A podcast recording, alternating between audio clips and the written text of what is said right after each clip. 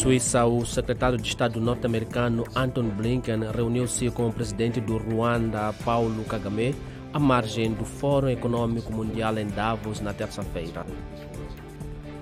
Turquia, um tribunal de Istambul, condenou na terça-feira a dois anos e meio de prisão Mohamed Hassan Sheikh Mahmoud, filho do presidente da Somália, pela morte de um estafeta. O Benin recebeu 215.900 doses da vacina contra a malária adquirida pelo Unicef.